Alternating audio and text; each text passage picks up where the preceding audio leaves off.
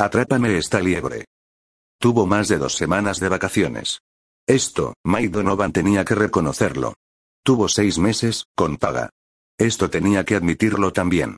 Pero esto, como explicaba enfurecido, fue fortuito.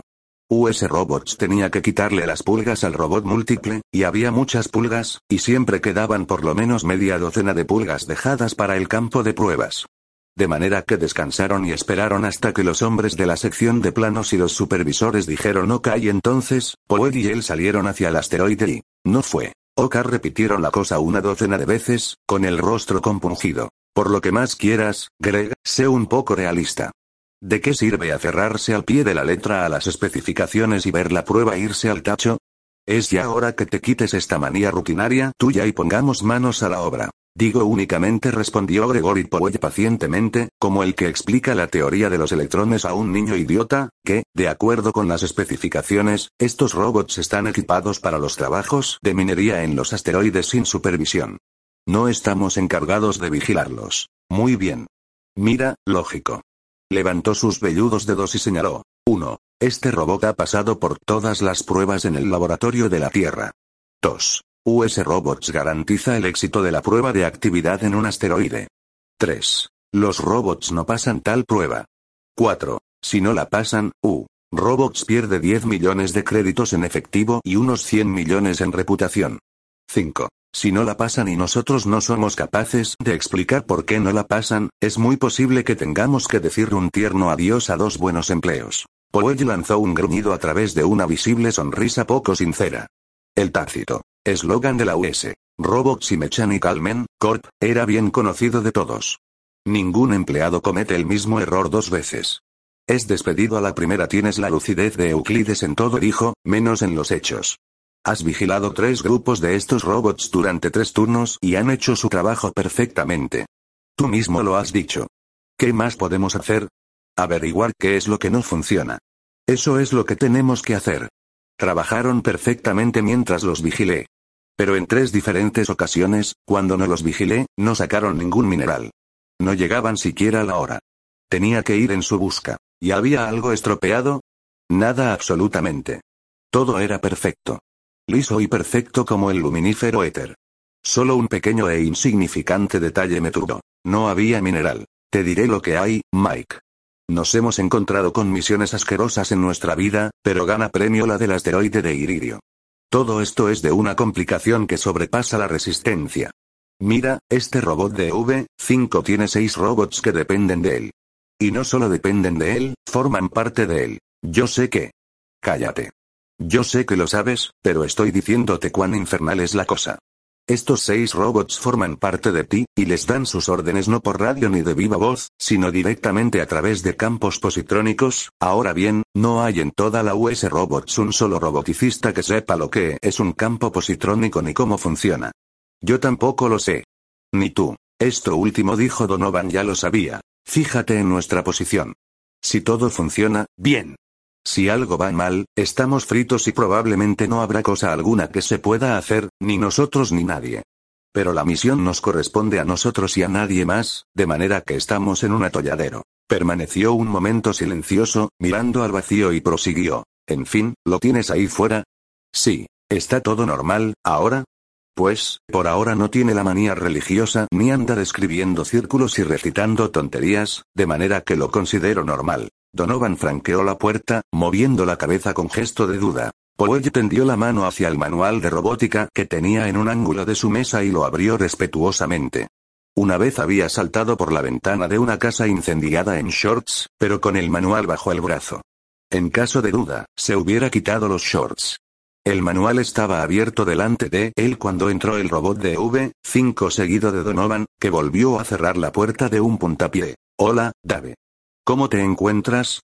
preguntó Powell sombríamente. Bien dijo el robot. ¿Te importa que me siente? Se acercó la silla especialmente reforzada para él y se dobló sobre ella. Powell miró a Dave. Los legos en la materia pueden pensar en los robots por números de serie, los especialistas nunca, y con razón. Pese a su construcción como unidad pensadora de un equipo integrado por siete unidades, no era de un volumen exagerado.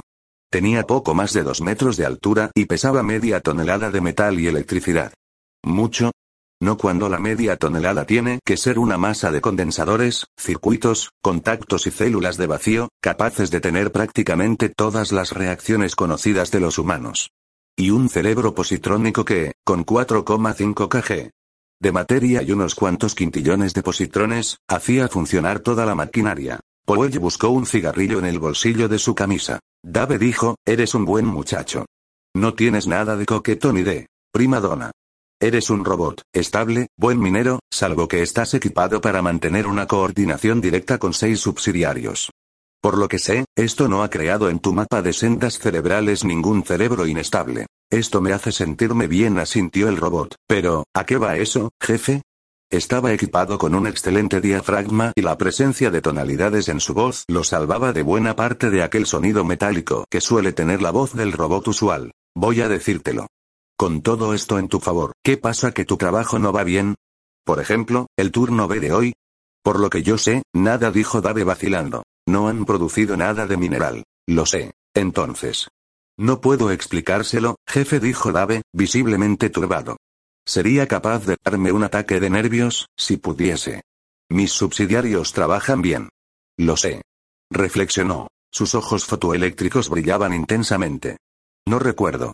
El día terminó a las tres y allí estaba Mike, y las vagonetas de mineral, la mayoría vacías. ¿No has traído la nota de turnos estos días? Dave intervino Donovan.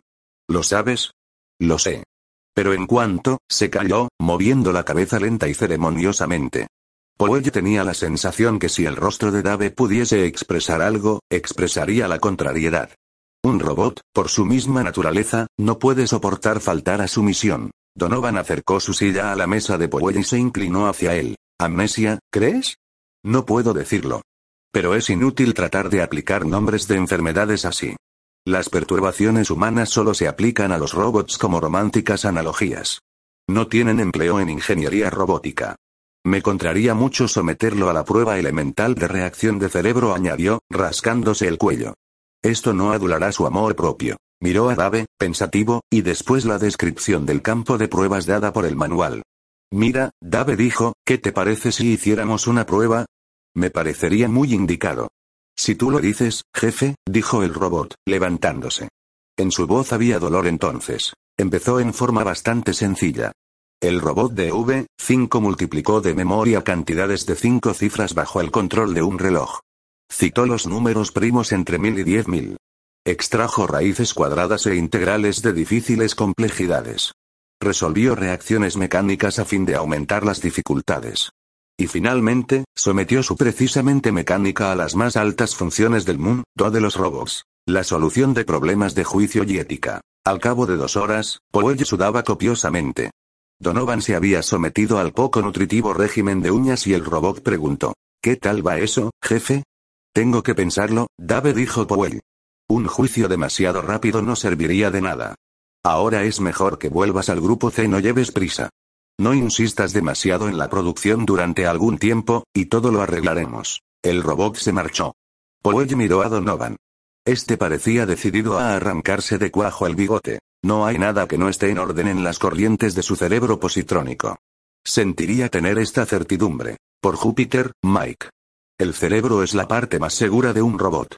En la Tierra lo someten a una prueba quíntuple. Si pasa sin dificultad el campo de prueba como lo ha pasado Dave, no es posible que el cerebro funcione erróneamente. Esto cubre todos los fragmentos del cerebro. ¿Dónde estamos entonces? No me presiones. Déjame averiguarlo. Queda todavía la posibilidad de una avería mecánica en el cuerpo. Hay unos 1500 condensadores, 20.000 circuitos eléctricos individuales, 5.000 células de vacío, 1.000 contactos, y miles de otras piezas individuales, de diversa complejidad, que pueden estar descompuestas. De estos misteriosos campos positrónicos, nadie sabe nada. Oye, Greg dijo Donovan, impacientándose visiblemente. Tengo una idea. Este robot puede estar mintiendo. Jamás. Los robots no pueden mentir a sabiendas, idiota. Si dispusiéramos del comprobador McCormack Wesley, podríamos comprobar individuo por individuo durante 24 o 48 horas, pero los dos únicos comprobadores MW existentes están en la Tierra y pesan 10 toneladas. Están sobre una base de hormigón y son amovibles. Pero, Greg dijo Donovan, mirando la mesa, solo dejan de funcionar cuando no los vigilamos. Hay algo siniestro en esto, subrayó su juicio con un puñetazo sobre la mesa. Me das asco, dijo Powell, lentamente. Has estado leyendo novelas de aventuras. Lo que quisiera saber es qué vamos a hacer, gritó Donovan. Yo te lo diré. Voy a instalar una placa de visión sobre mi mesa. Allá mismo, en la pared. Voy a enfocarla a cualquier sitio de la mina donde se trabaje y vigilaré. Eso es todo. Eso es todo. Greg. Powell se levantó del sillón y apoyó sobre la mesa sus puños cerrados. Mike, estoy pasando muy malos momentos. Llevas una semana molestándome con Dave. Dices que se ha estropeado. ¿Sabes cómo se ha estropeado? No. ¿Sabes qué forma ha adquirido la avería? No. ¿Sabes qué la ocasiona? No. ¿Sabes qué le impide trabajar? No. ¿Sabes algo de todo esto? No. ¿Sé yo algo de todo esto? No. De manera que, ¿qué quieres que haga entonces? Los brazos de Donovan se elevaron en un gesto de grandilocuencia. Me has ganado, dijo. Te lo digo una vez más. Antes de intentar una cura tenemos que averiguar en qué consiste la enfermedad. El primer paso necesario para asar una liebre es atraparla. Y ahora, larguémonos de aquí. Donovan recorrió las líneas preliminares de su memoria con cierto desaliento. Por su parte, estaba cansado, y por otra, ¿qué podía comunicar mientras las cosas no fuesen como era debido? Greg dijo, estamos a cerca de mil toneladas por debajo del cálculo previsto. Me estás diciendo una cosa que no sabía, respondió Powell, siempre sin levantar la vista. Lo que quisiera saber, prosiguió Donovan con súbito furor, es por qué tienen que encargarnos siempre a nosotros de los nuevos tipos de robots. He llegado a la conclusión que los robots, que eran suficientemente buenos para el tío abuelo por parte de mi madre, lo son también para nosotros. Estoy por lo ya probado y aprobado. La prueba del tiempo es lo que cuenta. Los viejos robots, sólidos, anticuados, no se estropean jamás. Powell tiró un libro con perfecto desprecio y Donovan volvió a sentarse con paso vacilante. Tu misión, dijo Powell tranquilamente durante estos últimos cinco años, ha sido probar nuevos robots en condiciones normales de trabajo por cuenta de la US Robots. Porque tú y yo hemos cometido la insensatez de dar pruebas de una gran eficiencia, nos ha recompensado con este asqueroso trabajo. Esto añadió, como si horadase agujeros en el aire con el dedo es trabajo tuyo. Has estado andando detrás de ello desde tu primera memoria hasta cinco minutos después que la US Robots te contratase. ¿Por qué no dimites? Bien, te lo diré. Donovan se echó adelante y se agarró con fuerza su mata de cabello rojo. Soy fiel a mis principios. Después de todo, he tomado parte en el desarrollo de los nuevos robots. Hay que ayudar al avance científico. Pero no me entiendas mal. No es el principio el que me hace seguir adelante, es el dinero que nos pagan. Greg. Powell pegó un salto al oír el feroz grito de Donovan y siguió su mirada en la pantalla de visión a la que quedaron mirando los dos con el horror pintado en el rostro. Que, Júpiter, me, ampare. Susurró. Míralos, Greg. exclamó Donovan poniéndose de pie. Se han vuelto locos. Trae un par de trajes, dijo Powell. Vamos allá. Observó la actitud de los robots en la placa de visión. En las sombrías galerías del asteroide sin aire se veían unos bronceados resplandores que se movían lentamente. Era como una formación militar y bajo el tenue resplandor de su cuerpo avanzaban silenciosamente por entre las rugosas paredes del túnel, seguidos de parches de sombras. Marchaban al unísono, siete de ellos, con Dave al frente, formando una macabra simultaneidad, fundiéndose en los cambios de formación con la mágica precisión de un regimiento de lanceros. Se han vuelto locos por culpa nuestra, Greg dijo Donovan regresando con los trajes. Esto es una marcha militar. Por lo que veo respondió fríamente Powell, puede ser una serie de ejercicios calisténicos. O Dave puede estar bajo la alucinación de ser un maestro de baile. Piensa primero y no te tomes tampoco la molestia de hablar después. Donovan sonrió y se puso un detonador en el estuche que llevaba al lado, con gesto de ostentación. En todo caso respondió, así estamos. Así trabajamos con los nuevos modelos de robots. Es nuestro trabajo, de acuerdo. Pero contéstame una cosa. ¿Por qué, por qué hay siempre algo que va mal con ellos? Porque, dijo Powell sombríamente, tenemos la maldición encima. Vamos. Siguiendo la aterciopelada oscuridad de los corredores bajo los círculos luminosos de sus lámparas de bolsillo, llegaron a su destino. Aquí están, dijo Donovan, jadeante. Estoy tratando de conectarlo por radio, pero no contesta, susurró Powell. El circuito de la radio está probablemente desconectado. Celebro que los ingenieros no hayan inventado todavía el robot que pueda trabajar en la oscuridad total. Me horrorizaría encontrar siete robots en un pozo negro sin radiocomunicación, si no estuviesen iluminados como árboles de Navidad radiactivos. Trepa a este reborde superior, Mike. Vienen por aquí y quiero observarlos de cerca. ¿Puedes? Mike pegó el salto con un gruñido. La gravedad era considerablemente más baja que la normal de la Tierra, pero, con un traje pesado, la ventaja no era tan grande, y el reborde representaba un salto de no menos de 3 metros. Powell lo siguió. La columna de robots seguía a Dave en fila india. Con una regularidad mecánica convertían la fila sencilla en doble y volvían a pasar a sencilla en diferente orden. Lo repetían una y otra vez y Dave nunca volvía la cabeza. Dave estaba a unos 6 metros cuando la comedia cesó. Los robots subsidiarios rompieron la formación, esperaron un momento, y desaparecieron en la distancia, rápidamente. Dave miró hacia ellos, después, lentamente, se sentó. Apoyó la cabeza en una de sus manos, en una postura completamente humana. ¿Estás aquí, jefe? Dijo su voz en uno de los auriculares de Powell. Powell hizo un signo a Donovan y saltó del reborde. No lo sé, dijo el robot moviendo la cabeza. Hace un momento estaba sacando una considerable producción en el túnel 17 y en el acto me di cuenta de una presencia humana por las cercanías, y me he encontrado casi un kilómetro más abajo del túnel. ¿Dónde están los subsidiarios, ahora? Preguntó Donovan. Trabajando, desde luego. ¿Cuánto tiempo se ha perdido? No mucho. Olvídalo. Volviéndose hacia Donovan, Powell añadió. Quédate con él el resto del turno. Después, ven. Tengo un par de ideas. Transcurrieron tres horas antes que Donovan regresase. Parecía cansado. ¿Cómo ha ido esto? Preguntó Powell. No pasa nunca nada cuando se los vigila. Dame un cigarrillo. El pelirrojo lo encendió con solícito cuidado y echó al aire un anillo de humo. He estado pensando en todo esto, Greg dijo. Dave tiene un curioso fondo, para ser un robot. Seis dependen de él, con una estricta reglamentación. Tiene derecho de vida o muerte sobre ellos y tiene que reaccionar con su mentalidad. Supongamos que sienta la necesidad de confirmar su poder como concesión a su vanidad. Ve al grano. Supongamos que tenemos militarismo. Supongamos que está creando un ejército. Supongamos que los está instruyendo para unas maniobras militares. Supongamos. Supongamos que has perdido el tino. Tus pesadillas deberían ser en Technicolor. Estás postulando la mayor aberración de un cerebro positrónico. Si tu análisis fuese correcto, Dave tendría que infringir la primera ley robótica. Que un robot no debe perjudicar a un ser humano o, por inacción, permitir que un ser humano sea perjudicado. El tipo militarista y de carácter dominador que supones debe tener como punto final de sus lógicas implicaciones la dominación de los humanos. Muy bien. ¿Y cómo sabes que este no es el fondo de la cuestión? Porque todo robot con esta mentalidad, primero, no hubiera salido jamás de la fábrica y, segundo, hubiera sido descubierto inmediatamente. He probado Dave, ¿sabes? Powell echó su sillón atrás y puso los pies sobre la mesa. No.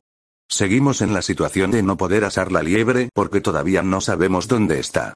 Por ejemplo, si pudiésemos saber qué significaba aquella danza macabra que hemos contemplado, estaríamos en el camino de la verdad. Mira, Mike prosiguió después de una pausa. ¿Qué te parece esto? Dave deja de funcionar solamente cuando ninguno de nosotros está presente.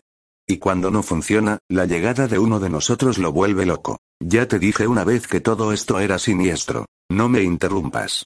¿En qué forma un robot obra de manera diferente cuando los humanos no están presentes? La respuesta es obvia. Se requiere una gran parte de iniciativa personal.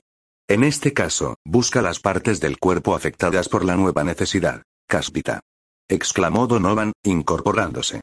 Después volvió a echarse hacia atrás. No, no, no es bastante. Es demasiado vago. No cubre las posibilidades. No puedo evitarlo. En todo caso, no hay peligro a que no den el rendimiento previsto. Vigilaremos por turno a estos robots a través del visor. Cada vez que ocurra algo, iremos inmediatamente al teatro del suceso. Esto los hará trabajar. Pero de todos modos, los robots no seguirán las especificaciones, Greg. La US Robots no puede seguir haciendo modelos de V con unos informes como estos. Es evidente. Tenemos que localizar el error de fabricación y corregirlo, y tenemos solo 10 días para conseguirlo. Lo malo es que, añadió Powell rascándose la cabeza. En fin, mira tú mismo los planos. Los planos sobre papel azul cubrían el suelo como una alfombra y Donovan se puso a gatas ante ellos, siguiendo el errante lápiz de Powell.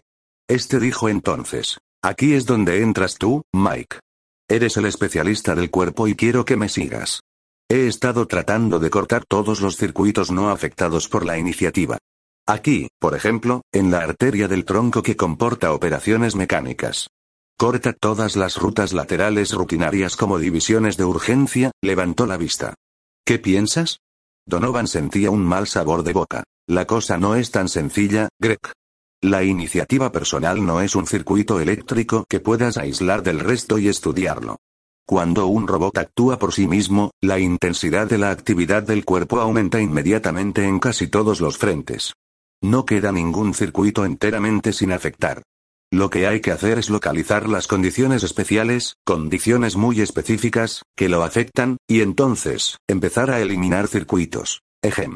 Dijo Powell, levantándose y quitándose el polvo. Muy bien.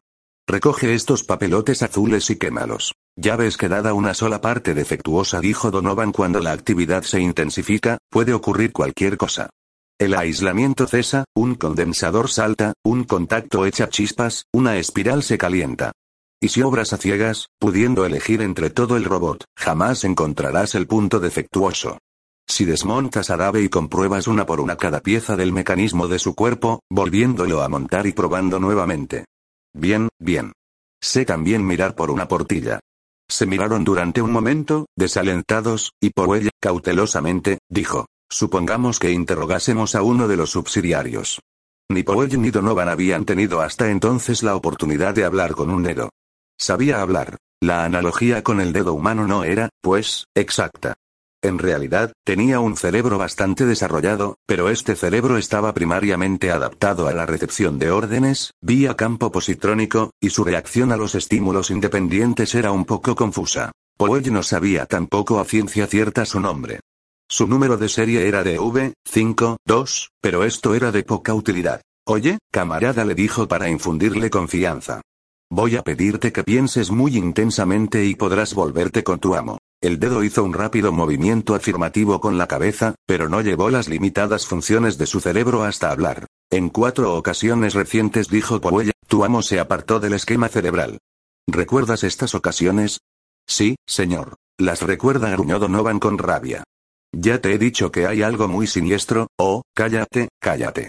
Desde luego que el dedo recuerda. ¿Qué hay de mal en ello? Powell se volvió hacia el robot. ¿Qué estaban haciendo cada una de estas veces, todo el grupo, me refiero? El dedo tenía una curiosa manera de recitar las frases, como si contestase las preguntas bajo la presión mecánica de su cerebro, pero sin poner en ello entusiasmo. La primera vez estábamos trabajando en una difícil explotación en el túnel 17, nivel B. La segunda estábamos asegurando el techo contra un posible hundimiento. La tercera vez estábamos preparando explosiones adecuadas para prolongar el túnel sin producir fisuras subterráneas. La cuarta vez fue después de un ligero desprendimiento. ¿Qué ocurrió estas veces? Es difícil de describir. Se transmitió una orden, pero antes que pudiésemos recibirla e interpretarla, vino la nueva orden de avanzar en una extraña formación. ¿Por qué? Saltó Powell. No lo sé. ¿Cuál era la primera orden, la que fue anulada por la de marchar en formación? Intervino Donovan, interesado. No lo sé. Sentía que se acababa de dar una orden, pero no tuve tiempo de recibirla. ¿No puedes decirnos nada de ella? ¿Era la misma orden, siempre? El dedo movía la cabeza, desalentado. No lo sé. Bien, en este caso, vuelve con tu amo, dijo Powell, echándose atrás. El dedo se marchó, visiblemente aliviado. Bien, hemos conseguido bastante, esta vez dijo Donovan. Ha sido un diálogo, verdaderamente animado del principio al fin. Oye, Greg, Dave y el dedo nos están tomando el pelo los dos. Hay demasiadas cosas que no saben ni recuerdan. Va a ser cosa de no confiar ya en ellos, Greg. Powell se estaba peinando el bigote en sentido contrario. Válgame Dios, Mike. Otra estúpida observación como esta y no sé lo que será de ti. Bien, bien, tú eres el genio del equipo. Yo no soy más que un pobre niño de pecho. ¿En qué quedamos? Un poco más atrás que antes. He tratado de avanzar hacia atrás por mediación del dedo y no lo he conseguido. De manera que tendremos que avanzar hacia adelante. Un gran hombre. Se maravilló Donovan. Qué simple es todo para él. Ahora tradúcemelo al idioma vulgar, maestro. Lo entenderás mejor si te lo traduzco al lenguaje de los niños. Quiero decir que tenemos que averiguar qué orden fue la que dio Dave antes que todo fuese mal. Esta puede ser la clave del misterio. ¿Y cómo esperas conseguirlo? No podemos acercarnos a él porque mientras estemos presentes, todo irá bien. No podemos captar sus órdenes por radio porque las transmiten vía campo positrónico. Esto elimina la proximidad y la lejanía, dejándonos ante un magnífico cero. Por observación directa, sí. Queda todavía la deducción. ¿Eh? Vamos a ver los relevos, Mike dijo Poe con una mueca. Y no apartaremos los ojos de la placa de visión. Observaremos todos los actos de estos cerebros de acero. En el momento en que dejen de actuar, habremos visto lo que ocurría inmediatamente antes y deduciremos cuál era la orden. Donovan abrió la boca y permaneció así durante un minuto entero. Después, como si se ahogase, dijo, Dimito. Me voy. Tienes diez días para tomar una decisión mejor, dijo Powell que es lo que durante ocho días trató de hacer Donovan. Durante ocho días, en guardias alternadas de cuatro horas, observó, con los ojos doloridos y congestionados, las relucientes formas metálicas que se movían sobre el vago fondo. Y durante ocho días, durante las guardias y los descansos, maldijo a la US Robots, los modelos de V y el día en que nació. Y entonces, el octavo día, cuando Poe entró con la cabeza dolorida y el sueño en los ojos para hacer su guardia, Donovan se levantó y, tomando lenta y deliberadamente la precisa puntería, arrojó un libro al centro de la placa de visión. Se produjo el natural ruido de algo que se rompe. ¿Por qué has hecho esto? preguntó Poe, boquiabierto. Porque no quiero observar nada más, respondió Donovan, casi con calma. Nos quedan dos días y no hemos averiguado nada. DV5 es sencillamente un fracaso. Se ha parado cinco veces mientras lo he estado observando y tres durante tu guardia y ni tú ni yo somos capaces de saber qué órdenes da. Y no creo que logres averiguarlo, porque no creo lograr averiguarlo yo. Pero, hombre, ¿cómo quieres vigilar seis robots a la vez? Uno trabaja con las manos, el otro con los pies, uno como un molino de viento y otro salta arriba y abajo como un chiflado. Y los otros dos, el diablo sabe lo que están haciendo. Y de repente se paran todos. Greg, no hacemos lo que debemos hacer. Tenemos que estar más cerca. Tenemos que observar lo que hacen desde donde podamos ver los detalles. Hubo un amargo silencio que fue roto por Powell. Sí, y esperar que ocurra algo con solo dos días por delante. ¿Es que hay alguna ventaja en vigilar desde aquí? Es más cómodo. De acuerdo, pero hay algo que puedes hacer allí y no puedes hacer aquí. ¿Qué es? Puedes hacerlos parar, en el momento que quieras, y entre tanto estás preparado para ver qué es lo que ocurre. ¿Cómo es eso? Dijo Powell, intrigado. Piénsalo tú mismo si tienes el cerebro que dices. Hazte algunas preguntas. ¿Cuándo para de trabajar el DV5? ¿Cuándo ha dicho el dedo que lo hacía? Cuando hay amenaza de derrumbamiento o bien se produce. Cuando hay que tomar delicadas medidas para la colocación de explosivos al encontrar un filón difícil. En otras palabras, cuando hay peligro, dijo Powell. Exacto. ¿Cuándo? Esperas que se produzca. Es el factor de iniciativa personal el que nos causa la perturbación. Y es precisamente durante los momentos de peligro, en ausencia de un ser humano, cuando la iniciativa personal está a su máximo de tensión. Ahora bien, ¿cuál es la deducción lógica? ¿Cómo podemos crear nuestra intercepción cuando y donde queramos? Hizo una pausa, triunfante, ya que empezaba a gozar con su papel y contestaba sus propias preguntas adelantándose a la respuesta de Powell. Creando nuestro propio peligro. Mike, dijo Powell, tienes razón. Gracias, camarada. Sabía que algún día la tendría. Bien, pero ahórrate los sarcasmos. Los conservaremos en una jarra para los inviernos fríos. Entre tanto, ¿qué peligros podemos crear? Podríamos inundar las minas, si no estuviésemos en un asteroide sin aire. Muy ingenioso, sin duda. Realmente, Mike, me dejas incapacitado de tanta risa. ¿Qué te parece un pequeño desprendimiento de tierras? Donovan avanzó los labios, reflexionó, y dijo, por mi parte, de acuerdo. Bien. Manos a la obra. Mientras avanzaba por el escarpado paisaje, Powell tenía todo el aspecto de un conspirador.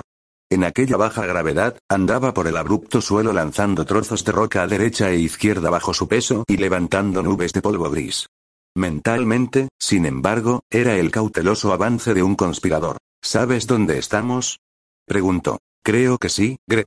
Muy bien, pero si un dedo se acerca a 20 pasos de nosotros nos sentirá, estemos en su línea de visión o no. Espero que ya lo sepas. Cuando necesite una información sobre la ciencia robótica te la pediré por escrito y por triplicado. Entremos por aquí. Estaban ya en los túneles. Incluso la luz de las estrellas había desaparecido.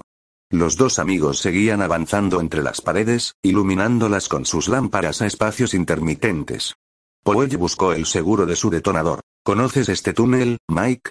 No muy bien. Es nuevo. Creo poderlo reconocer por lo que vi en la placa de visión, pero, transcurrieron unos interminables minutos. Finalmente, Mike dijo, toca eso. Una ligera vibración de los muros se transmitió a través de la enguantada mano metálica de Powell. No se oía nada, naturalmente. Diablos. Estamos muy cerca. Abre bien los ojos, dijo Powell. Donovan asintió, impaciente. La cosa se produjo y desapareció antes que pudiesen sentirla. Fue solo un resplandor bronceado que atravesó su campo visual. Se agarraron uno a otro en silencio. ¿Crees que nos sienten? Susurró Powell. Espero que no. Pero será mejor que los atrapemos de flanco. Toma el primer túnel transversal a la derecha. ¿Y si no los encontramos? Bien, ¿y qué quieres hacer? ¿Volver atrás? Gruñó Donovan, malhumorado. Están a 400 metros. Los he estado observando por la placa de visión. Y tenemos dos días. Cállate. Estás malgastando el oxígeno. ¿Es este un corredor lateral?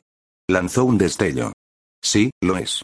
Vamos. La vibración era considerablemente más fuerte y el suelo temblaba. Va bien, dijo Donovan, si no cede debajo de nosotros, sin embargo. Mandó el haz de luz hacia adelante, inquieto. Con solo levantar el brazo podían tocar el techo y la ensambladura había sido colocada recientemente. Donovan vacilaba. No hay salida. Volvamos atrás. No. Espera, dijo Powell, deslizándose por su lado. ¿Qué es esta luz, allá abajo? ¿Luz? No veo ninguna.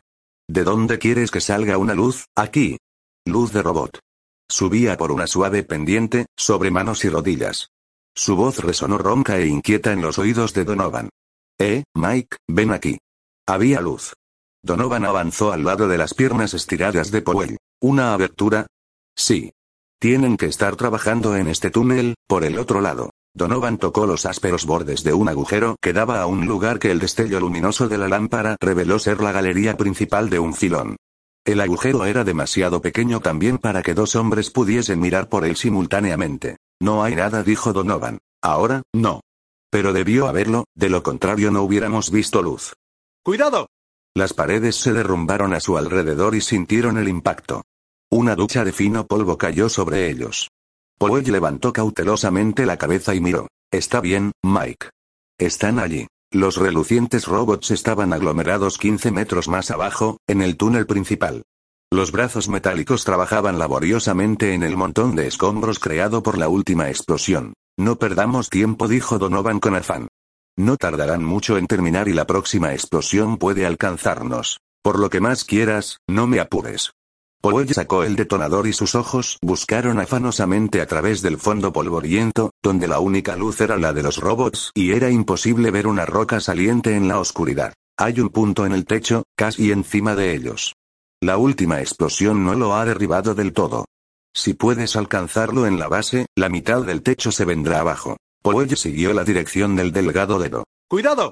Ahora fija tu mirada en los robots y reza porque no se vayan demasiado lejos en esta parte del túnel. Son mis fuentes de luz. ¿Están los siete allí? Los siete dijo Donovan después de haberlos contado. Bien, entonces, obsérvalos. Fíjate en todos sus movimientos. Levantó el detonador y apuntó, mientras Donovan vigilaba y pestañeaba bajo el sudor que se metía en sus ojos. Disparó. Hubo una sacudida, una serie de fuertes vibraciones y una nueva sacudida más fuerte que arrojó a Powell con fuerza contra Donovan. Greg, me has empujado. Gritó Donovan. No veo nada. ¿Dónde están? Preguntó Powell con violencia. Donovan guardaba un estúpido silencio. No había rastro de los robots. Todo estaba oscuro como las riberas de la laguna Estigia. ¿Crees que los hemos sepultado? Balbuceó Donovan. Vamos a bajar. No me preguntes lo que creo. Powell se arrastró hacia abajo, a toda velocidad. Mike. Donovan se detuvo en el momento en que iba a seguirlo. ¿Qué ocurre, ahora? Detente. La respiración de Powell llegaba ronca e irregular a los oídos de Donovan. Mike. ¿Me oyes, Mike? Estoy aquí. ¿Qué ocurre? Estamos bloqueados. No fue el techo que estaba a 15 metros de nosotros lo que se vino abajo, sino el nuestro. La sacudida lo ha derribado. ¿Cómo? Donovan avanzó y se encontró con una barrera de tierra. Enciende. Powell encendió. En ninguna parte había un agujero por donde pudiese pasar una liebre. Vaya, ¿y qué hacernos ahora? dijo Donovan en voz baja. Perdieron algún tiempo y algún esfuerzo tratando de mover la barrera que los bloqueaba. Powell trató de ensanchar los bordes del agujero original y por un momento levantó su detonador. Pero sabía que tan de cerca, una explosión hubiera equivalido a un suicidio. ¿Sabes, Mike dijo sentándose en el suelo, que hemos armado un lío? No estamos más cerca de saber qué le ocurre a Dave. Fue una buena idea, pero nos ha salido al revés. La mirada de Donovan delataba una amargura cuya intensidad se perdía totalmente en la oscuridad. Sentiría ofenderte, muchacho, pero aparte de lo que sepamos o ignoremos acerca de Dave, estamos en una trampa. Si no nos liberamos, compañero, vamos a morir. M-O-R-I-R, morir. ¿Cuánto oxígeno tenemos, de todos modos? No más de seis horas. Ya he pensado en esto, dijo Powell, llevándose los dedos a su sufrido bigote y tratando de levantar su inútil visor transparente. Desde luego, podríamos hacer que Dave nos saque de aquí fácilmente en este tiempo, de no ser porque nuestra preciosa jugarreta lo debe haber sepultado también con su radiocircuito. Lo cual no es muy risueño. Donovan avanzó hacia la abertura y consiguió encajar en ella muy justamente su protegida cabeza. ¿Eh, Greg? ¿Qué hay? Supongamos que tuviésemos a Dave a seis metros. Esto nos salvaría. Seguro, pero, ¿dónde está? Abajo, en el corredor. Pero, por lo que más quieras, no sigas tirando de mí o me vas a arrancar la cabeza de su soporte. Ya te dejaré mirar. Powell consiguió asomar la cabeza. Lo hemos hecho muy bien. Mira estos idiotas. Debe ser un ballet esto que hacen. Deja las observaciones secundarias. ¿Se acercan? No puedo decírtelo. Están demasiado lejos. Pásame la lámpara, ¿quieres?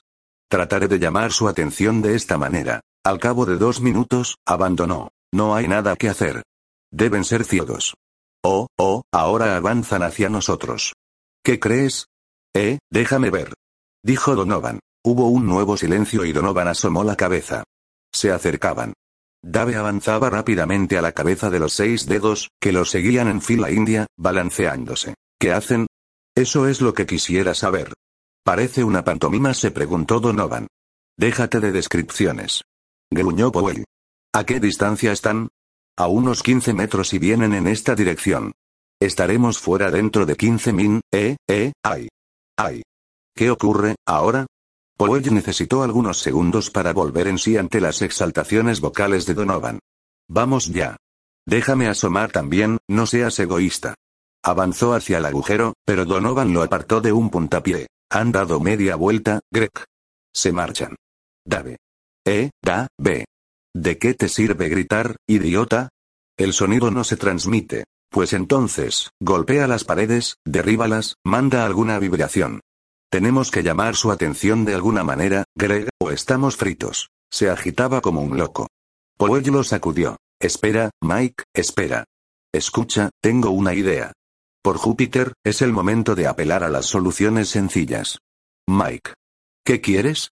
Déjame meter aquí antes que estén fuera de nuestro alcance. Fuera de nuestro alcance. ¿Qué vas a hacer? Eh. ¿Qué vas a hacer con el detonador?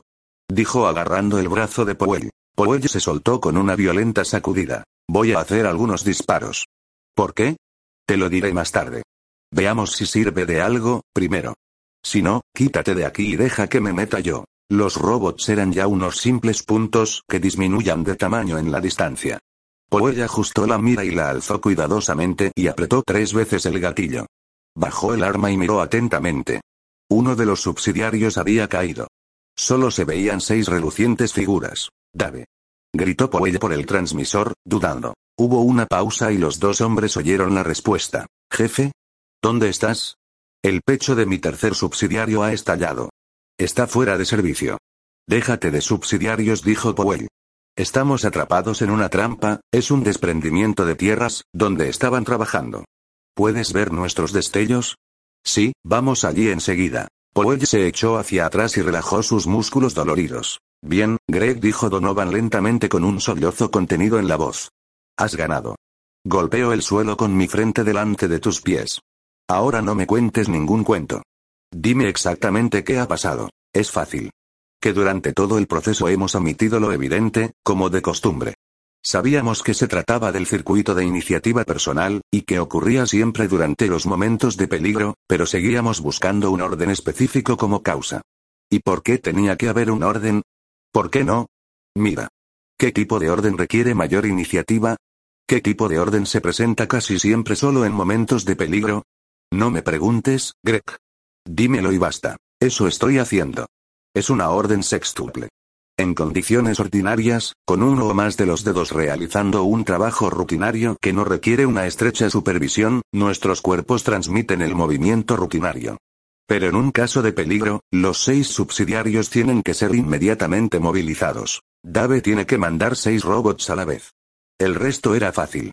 Cualquier disminución en la iniciativa requerida, como la llegada de los seres humanos, lo hace retroceder. Por esto destruí uno de los robots. Al hacerlo, él transmitía solo una orden quíntuple. La iniciativa disminuye, vuelve a la normalidad. Pero, ¿cómo has descubierto todo esto? Simple suposición lógica. Lo he probado y ha salido bien. Aquí estoy resonó de nuevo en sus oídos la voz del robot. ¿Pueden esperar media hora? Fácilmente dijo Powell. Y volviéndose hacia Donovan, prosiguió. Y ahora el juego será sencillo. Revisaremos los circuitos y comprobaremos cada parte que tiene un trabajo de orden sextuple como en oposición a un orden quíntuple. ¿Qué campo nos deja esto? No mucho, me temo, dijo Donovan después de haber reflexionado. Si Dave es como el modelo preliminar que vimos en la fábrica, tiene un circuito coordinador especial que será la única sección afectada.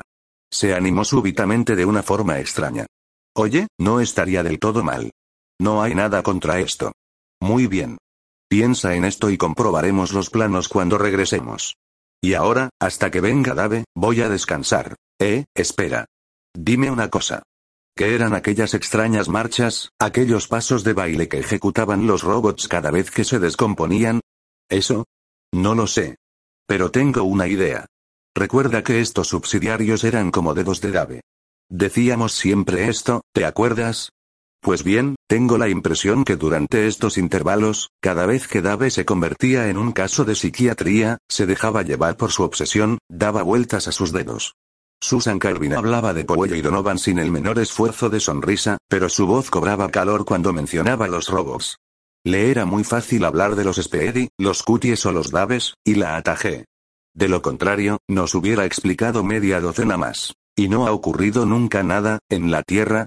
Pregunté. Me miró frunciendo ligeramente el ceño. No, no tenemos gran cosa que ver con los robots, aquí en la Tierra. Pues es una lástima. Sus ingenieros son buenos, pero, ¿no podríamos hablar un poco de esto? Es su cumpleaños, ya lo sabe usted. Me alegro ver que se sonrojaba. También yo he tenido disgustos con los robots, dijo. Cielos, ¿cuánto tiempo hace que no pienso en esto? Si hace cerca de 40 años. Ciertamente, fue en 2021. Y yo tenía casi 40 años. Oh, preferiría no hablar de esto. Esperé, seguro que cambiaría de parecer. Y así fue. ¿Por qué no? Dijo. No puede hacerme ya daño alguno. Ni tan solo el recuerdo. Fui un poco locuela en otro tiempo, joven. ¿Lo creería usted? No dije, pues lo era. Pero Herbie era un robot que podía leer el pensamiento. ¿Cómo? El único en su clase. Ni antes ni después. Un error, en cierto modo.